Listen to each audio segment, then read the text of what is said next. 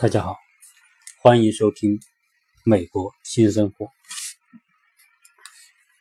现在呢，有一个非常热门的话题，就是关于 AI 技术。那么最近呢，关于 AI 的事情呢，呃，也一直是属于世界关注的一个焦点。那么在美国呢，AI 应该最早起源于美国，硅谷有大量的公司从事关于 AI 的研发。呃，其中最著名的就是谷歌公司，啊，当然谷歌是属于其中之一了，呃，但是呢，谷歌有一个事情是啊，令全世界都非常关注的，而且它也是很早就在从事这方面的研究，就是关于无人驾驶汽车的啊这个技术，呃，关于无人驾驶汽车呢，这是一个啊大家都非常科技界和投资界都极其关注的一个一个方向。那么，这个无人驾驶汽车到底如果一旦普及，它会给人类带来什么样的变化？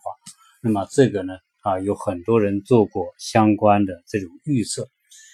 啊，我我对这个话题呢，当然也很感兴趣。所以今天呢，想跟大家聊一聊这个技术，呃，AI 技术，无人驾驶。啊，对未来的影响，呃，曾经在关于这个呃未来的科技如何改变人类的生存生活形态这块，有很多人都做过非常多的探索。呃，高晓松也曾经做过这种科幻的话题。那么，对未来。这种技术发展到一定的程度，我们的生活还是现在这个样子吗？那么我们今天说，呃，对于中国人而言，一切都来得很快。为什么呢？我们在改革开放之前，基本上中国都是属于一种普遍贫穷的状态。那么在八十年代那个时候，我们读大学的期间。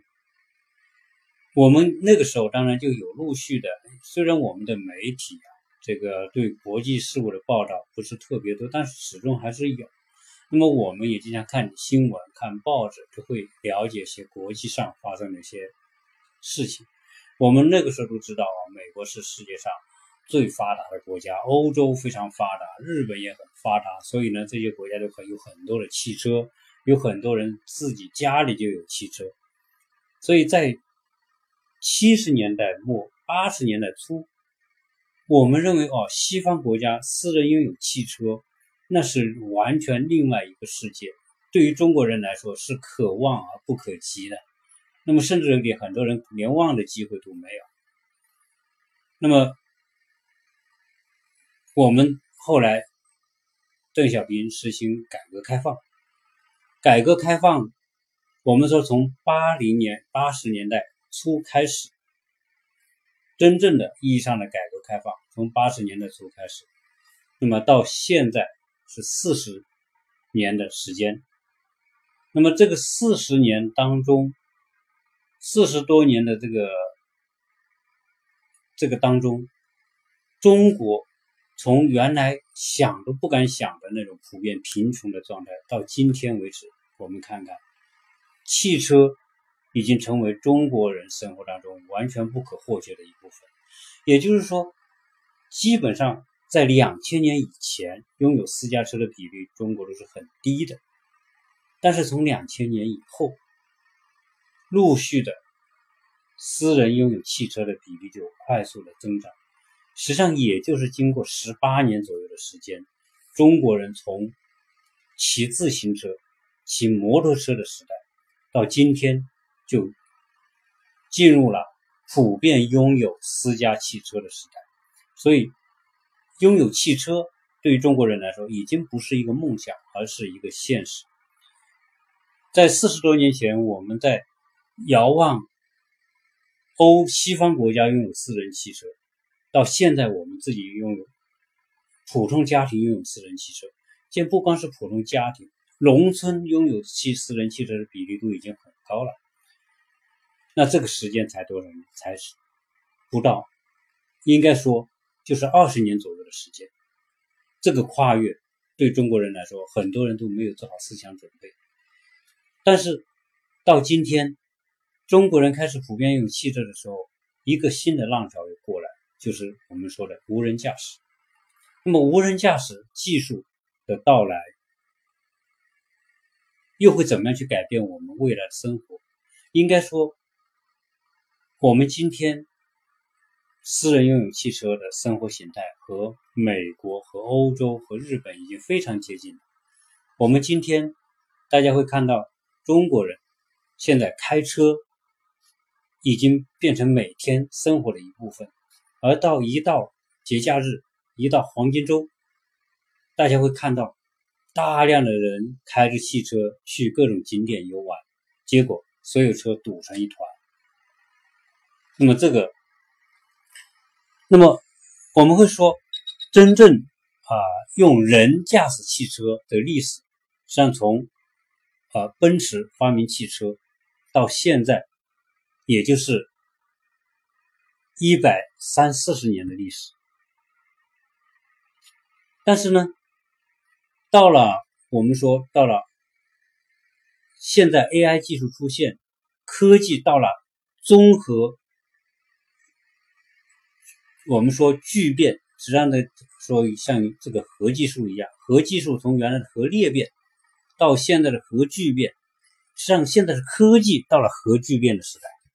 那科技的核聚变就带来说技术的大爆炸。我们说原原来不可想象的技术，现在在各种不同领域的技术合在一起、碰撞在一起之后所产生的这种爆炸性的这种跨越和想象，已经超出了我们呃原来所具有的思想准备。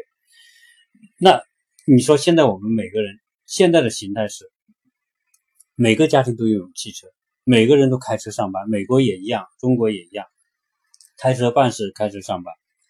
而车呢，就变成说一个私人财产，每个人要有一个司机在上面开车，车要有归属，因为什么呢？因为它有个法律责任。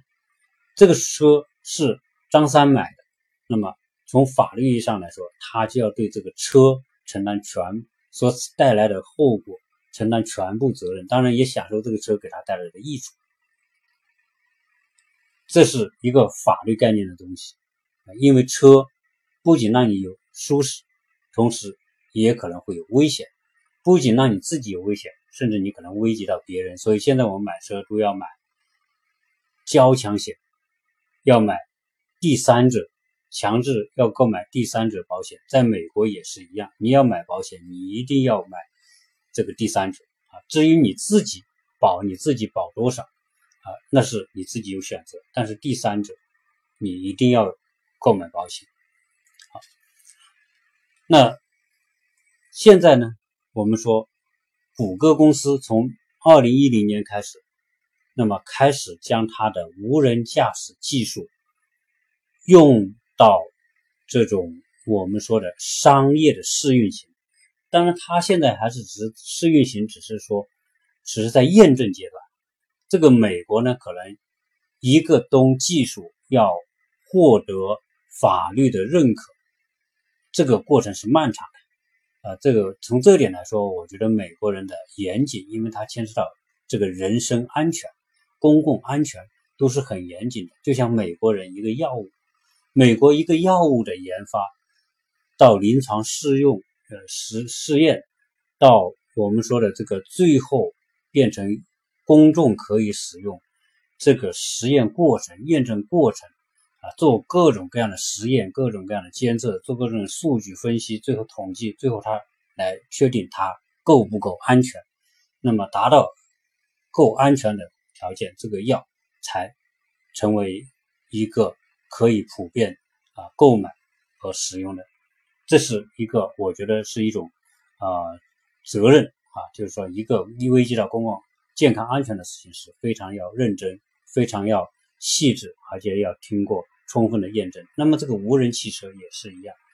那么谷歌公司现在搞的这个无人汽车，当然谷歌是最早通过它的这个这个技术，那么开始在做这种无人。驾驶的这种路，我们说的这种路上实验，而这个路上实验呢，到目前为止啊，据说应该在二零一五年已经在路上运行了一呃一百七十万公里的这个航程，但现在还在试验当中，还在这种我们说验证当中。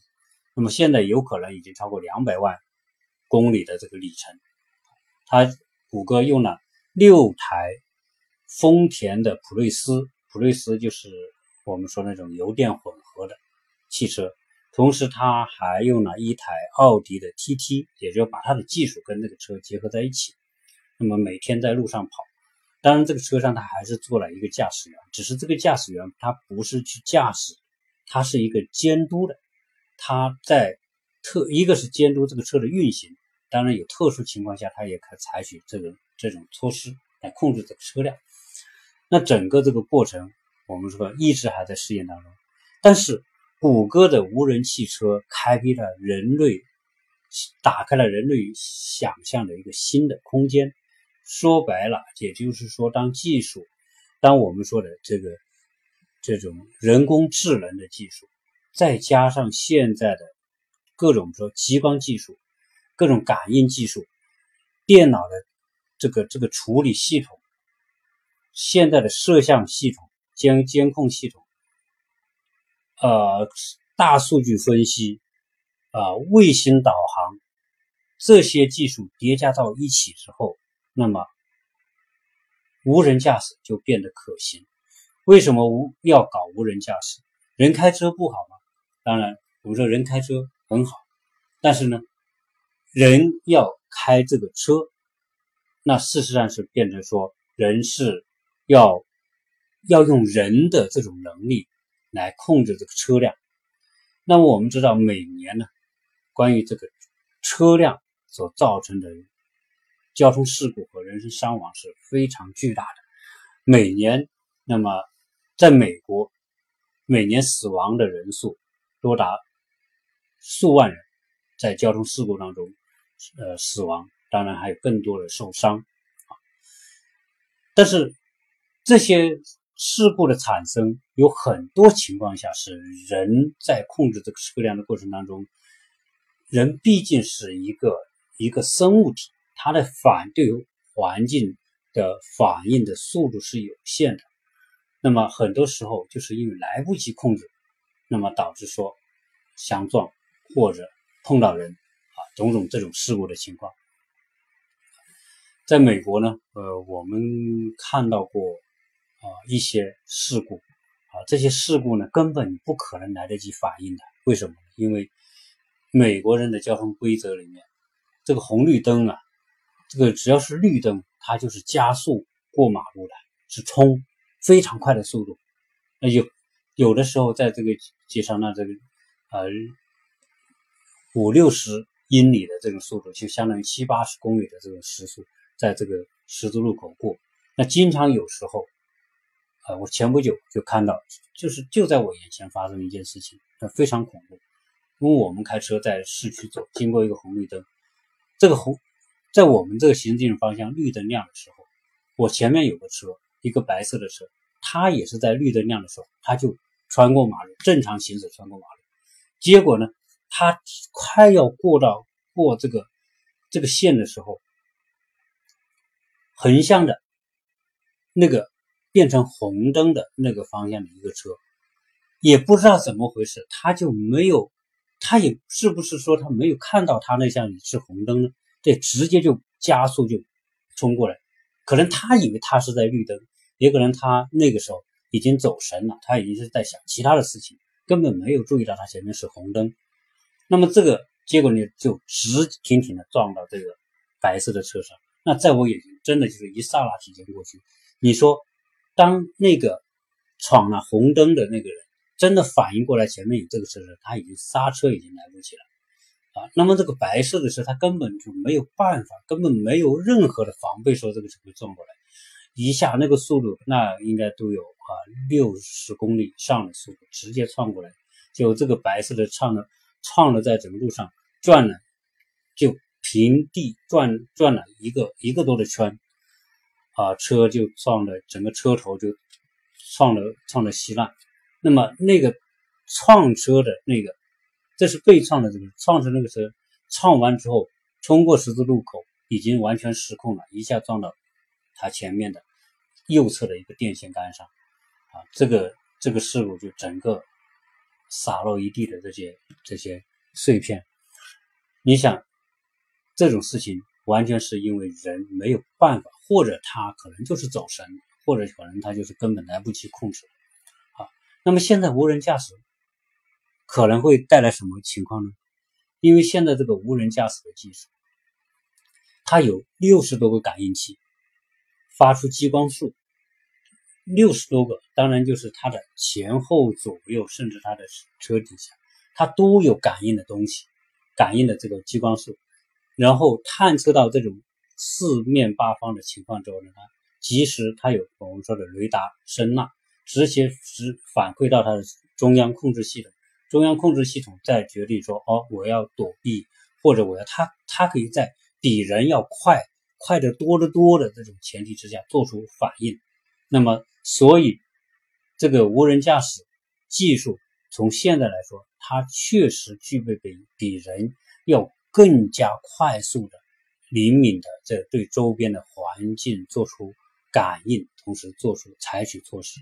这是说为什么说谷歌公司说，一旦这个无人驾驶技术成熟、啊商业化之后，会大大的降低交路上的交通事故的发生率。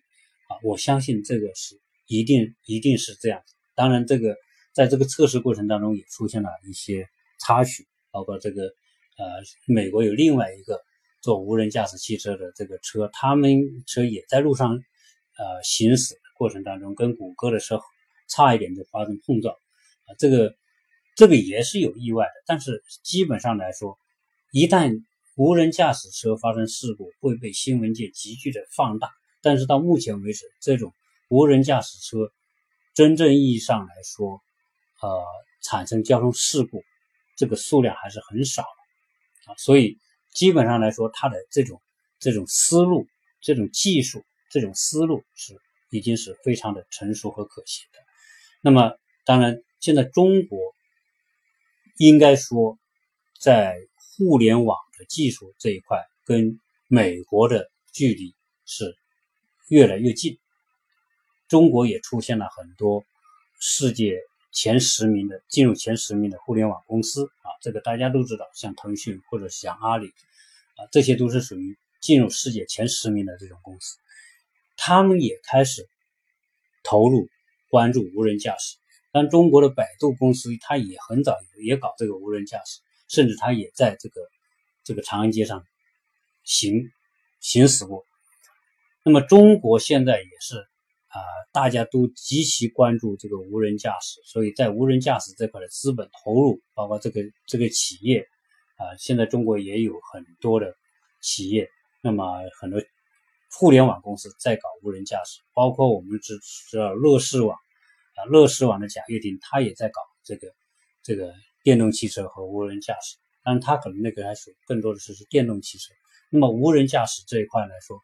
啊，中国肯定是不愿意，是非常希望通过这一个新技术的普及，加上中国现在汽车制造成为全世界最应该说制造量车辆制造最大的这个国家，我们如果能够在无人驾驶这一块能够赶上这一波世界的潮流，那无疑是中国在世界这个科技史、互联网，那么。领域里面的一个非常大的跨越，那么这个比拼当然说啊，美国的优势还是很明显，但是呢，中国应该说现在资本实力雄厚，互联网公司也有这样的地位，中国呢拥有这样的制造能力，那么加上中国有很多的啊一这些科技人员都是在美国的硅谷工作。所以技术的相互的交流和流动，啊，虽然有很多专利啊，这个那个，但是实际上，当这个潮流来的时候，将中国具有现在这样的体量的时候，那么聚焦在无人驾驶这一块来说，它一定会有，一定会有很好的成果。那么也就是说，中国在无人驾驶汽车这个领域里面，跟美国应该说未来是有得一拼的。好，那么现在讲这个无人驾驶，无人驾驶事实上来说，啊，它是属于 AI 的范畴，就人工智能的范畴。实际上，人工智能它所谓的这个大数据的分析和处理，那么实际上呢，无人驾驶它不仅有涵盖 AI 的技术，它也涵盖。所有科技领域里面的能够用得到的技术，都聚焦在这个无人驾驶汽车这个事情上面。所以呢，那么呃，应该说无人驾驶、电动汽车、无人驾驶，那么呃，我们说的这几件事情聚合在一起，未来所产生的新的驾驶技术。呃，一定只是一个时间问题，而且可以说不用很不用多长时间，也可能就三五年，它就会会有结果，可能不到不用到十年，也可能十年之后，这个这个人们都不用像现在这样去开车了。那么十年之后，也可能十年，可能不用十年，十年之后无人驾驶汽车真正的普及和商业化，因为实际上呢。中美在这个领域里面竞争已经是啊，大家都是想抢在前面。当然，这个欧洲那些汽车制造厂、日本的、韩国的制造厂商也都不愿意在这个领域里面落后。像中国，我们说在很多地方，中国的这个这个国防科技大学，那么中国的很多呃其他的自动化这些 AI 技术研究这些公司的投入，那么我们说在很多的城市，包括深圳，公交车。已经开始应用无人驾驶技术了。好，那么无人驾驶技术一旦普及之后，我相信对人们的呃各种生活、法律的概念都要发生很多的变化。会发生哪些变化呢？我们说刚才说，现在车是属于私人财产，私家车是你家里的车，是以你的名字登记的车，这叫私家车。你对这个车承担全部的责任，别人也不能抢走你的车，对吧？但是呢，无人驾驶之后，我在想，还有没有，还会不会保留私家车这个概念啊？或者说，无人，我们设想无人驾驶出来之后，因为它不需要司机，你现在我们在一些城市里面打个车，你叫个优步，叫个滴滴，哦，这个司机。知道你在哪里，开车过来接你，你还是要有个司机来开这个车。但是无人驾驶之后呢，它完全就是电脑操控的一个移动的机器人。所以无人驾驶就是一个移动机器人，一个起运输作用的机器人。你只要用用你的手机，你说我要一个车，在哪里？可能这个车很快的，在你附近的车，只要接到指令就到你面前来了，而且它不用分时间的。无人驾驶汽车，因为他不用司机，他不用说有个上班的时间，他是全天候二十四小时，不管刮风下雨，任何时候，电脑直接操控着这一切。那如果是有这么方便，那么那自然来说。我还要买车吗？我在想，但如果是出现那种情况，我我可能我就不会去买车了。为什么呢？因为二十四小时，你现在叫优步，有可能也到了过了到了凌晨两点，你叫车不容易。但是无人驾驶，我要叫车，我要叫一个共享汽车，那么它可能二十四小时随时都有，而且有可能这么多的厂商都有无人驾驶，都有这个都在。生产这个无人驾驶汽车，那意味着什么呢？那个我就不用卖车了，那么不用买车了，那这这个汽车厂家最后呢，他也没法卖车了，就变成什么？这个生产厂家和运和生产平台和无人驾驶汽车的这个大数据中心这种调度中心，这就完全说可以变成完全意义上的共享，那么车就变成共享的。概念了而不是说用私人拥有的概念。我要一个货车运东西，我就叫一个无人驾驶的货车过来，他就跟我过来，然后把东西装了，他就运走，送到哪里去，完了嘛。那么私家车也是一样啊，我上班我就叫一个车过来，那么我这辆车上班我也不用考虑停车，对吧？你现在去很多大城市堵车停车停死你，堵死你，你堵在路上几个小时，对吧？拉屎拉尿你都没地方吗？哎，无人驾驶不存在这个概念，大城市更好。那么我基本上来说，到了上班地点，我一下车我就走了，我更不用不用管停车的事情，对吧？那么我自己在很多的大城市高楼林立的情况之下，车位变得一位难求。那我无人驾驶车，我也不用车位，我下了班叫个车回到家，我就我就回去了，车你就走了。所以，首先一个概念是无人驾驶。可能会导致私家车概念的消失，可能很多人根本就不会去，除了那些爱玩的发烧友的，你可能想玩一玩。但是呢，除此之外，如果只是作为一个交通工具来使用的人，很多人就会不会去买车了，直接只有共享车。这个是把这个关系变得更加简化，对吧？而且我还不用对这个车的这个创造人承担任何的责任，因为车辆不是我的。车辆是你这个这个无人驾驶公司的车辆，所以无人驾驶技术一旦完全商业化之后，那么现在的关于车的整个的商业运营、销售，那么所有权等所有的概念都将发生。完全的颠覆，那么变成说无无私家车的时代就会来临，啊，共享车完全意义上共享车的时代会来临，啊，这是这是一种情况，而且这种情况有可能就是在不久的将来就会实现。那么，呃，原来呃高晓松在谈这个话题的时候，他谈到一个更远的一个概念，就是说，当这个互联网。技术，我们说各种各样层出不穷的新技术，这种技术产生之后呢，很多我们现在所在从事的动作、所做的工作、所做的事情，都完全被新的技术所替代。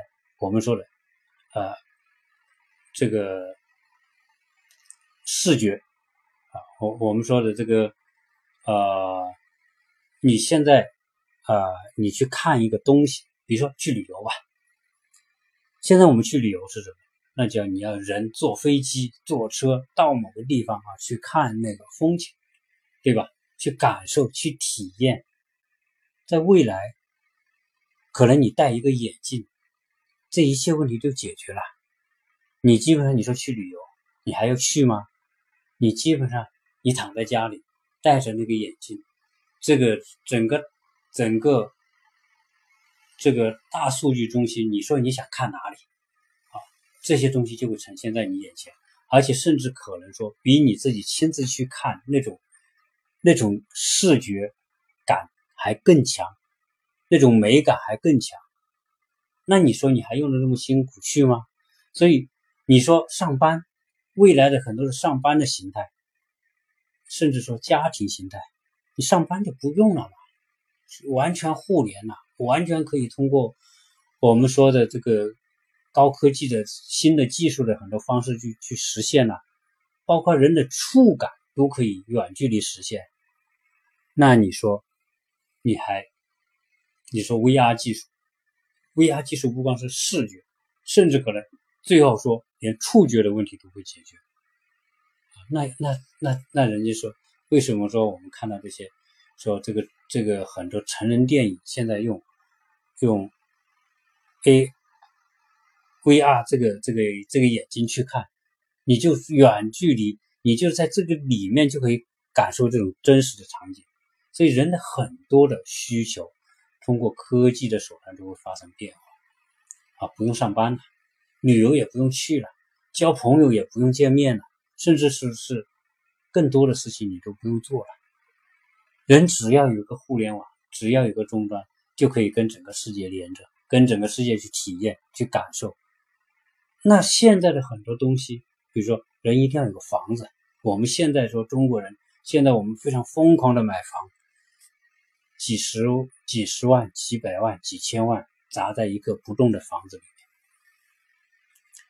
那么，也许 AI 技术这种新的技术运用之后，它通过不断的巨变之后，产生出很多形态，完全可以颠覆现在住房的概念。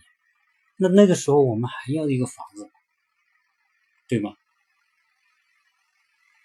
有没有可能有移动的房子，对吧？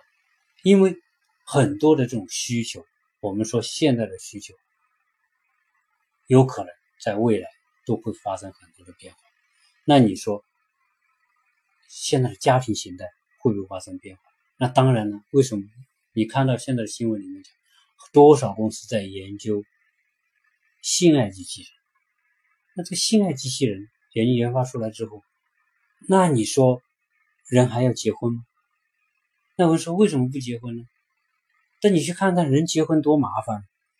人，我们说人是是一种很糟糕的东西。为什么？因为人是很自私的，人是被欲望所裹挟和操纵的一种动物。啊，表面上我们说是成功的欲望、追求、奋斗，像这些底层都是一个东西叫欲望。一个人。的欲望就意味着他不仅要操控他自己，还想操控周围的世界。这就是人的本性。好，你一个人想这么操控，那你找一个人结婚。那个结婚的人呢，他也想操控别人，他不仅要操控他自己，还操控别人，就变成说，在一个家庭里面，两个人都想操控对方。你想想，现在我们多少家庭的不幸福？不就是来自于这种，都想以自己意志为转移，都想以自己为中心，都想要别人服从自己，那就看谁强势，谁强势谁就啊弱势一方就服从一方，这不是吗？但是那个弱势的一方他会他会开心吗？他会幸福吗？他会快乐吗？不会，他完全压抑在那里，对吧？这就是现在的现状。去看看中国啊，看看美国的离婚率，美国的离婚率百分之三四十。中国离婚率也一样，甚至可能很多城市还更高。为什么离婚？离婚就是因为都不愿意妥协嘛。为什么不愿意妥协？因为你是人，你的底层操控的东西，那个中央处理器就是那个欲望，那个程序有欲望的这个程序，这个程序操控你，不愿意妥协，你都要都要争强好胜，你都你都要别人屈服你。所以家庭矛盾不可避免，所以很多家庭、很多夫妻，他没有办法真正的幸福。当然，他他也在一起生活，就变成说形式上是家庭，实际上内心是非常的遥远。那种夫妻生活、家庭，并不会成为一种真正幸福的一个一个环境。这是因为是人。好，现在那好了。这个科技界说：“哎，我现在研究一个机器人，这个机器人呢，可以跟你一起生活，可以解决你生活的所有的需要，而且对你百依百顺，而且可能他能够模仿无数种、无数个啊名人啊，可能是美女，可能是某一个大牌演员，我输入他的程序，他可能就变成那个。”切换一个频道，他就变成那个人的。你要多温柔，他多温柔。你可以要骂就骂，你要打就打，他也绝对不会还手。真的叫百依百顺。那你想想，是不是实现了人的终极的欲望？说我要，我不仅以自己为中心，我还有其他人以自己为中心。那这个 AI 机器人、家庭机器人、这个性爱机器人，就完全满足了人对这种欲望的需求。那意味着很多女人，她就不用结婚了，不用找一个真实的人结婚，就买一个机器人，一万美元买一个机器人回家，没有矛盾，在关起门来在家里是没有矛盾的，不会吵架的，不会砸碗的，不会砸玻璃的，什么都不会，一切都很和谐美好。为什么？因为没有不会冲突嘛。所以，我们说现在的技，我我们现在的所有的这种形态，和两千年、三千年的形态本质上没有什么区别。私有制、家庭，对吧？这是我们现在这个社会的这种呃这种形态。但是科技将这些东西都打破。好，不结婚了，不结婚了，那怎么办呢？要不要生孩子呢？既然说现在人们又在讲说人可以长生，可以活两百岁，甚至更长时间。哇，这一切基本上我们都没有做好思想准备，说当这一切来临的时候，我们人该怎么办？因为人从一个传统的生活形态、社会形态，科技突然冲撞过来，将一切改变。你说改变一个人的思想观念要多久？各位，你我们就可以想一想，我们在二十年以前，可能没几个人有手机的，没几个人有汽车的，对吧？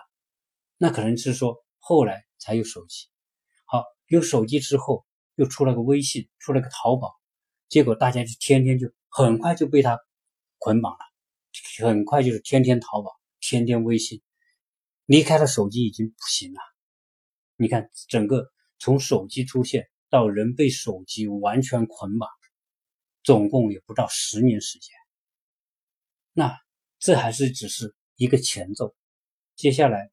AI 技术完全全面颠覆人们可能想象到的所有的领域的时候，我们的人法律观念完全没有做好思想准备，所以这一个科技的核聚变所产生的对人类本身的影响和改变，我想我们完全没有做好准备，这是我们可能要面临的一个。在伦理上、道德上、法律上，是一个极大极大的变革即将发生。这个需要全人类共同去去做相应的准备，因为一切来得太快。好，关于从 AI 从这个无人驾驶讲到 AI，再讲到它可能对人。整体可能带来的这种影响改变，当然这也只是啊说个时时髦点的话叫开个脑洞啊，大家因为在这个领域里面，我觉得美国、中国、全世界大家都是啊处在同样的起跑线，当然大家同在同样的试点啊，大家都能看到这些最新科技的发展和进步。好，关于这个。由无人驾驶所引发的整个的大数据 AI 技术对人类的可能带来的这种改变啊，我想呢，只是说把它作为一个个人的这种粗浅的这种想法把它抛出来啊，作为一个比较时尚的一个问题吧。那么呃，这个领域里面呃，应该说还有很多东西可以谈，我们以后有机会再谈。谢谢大家收听。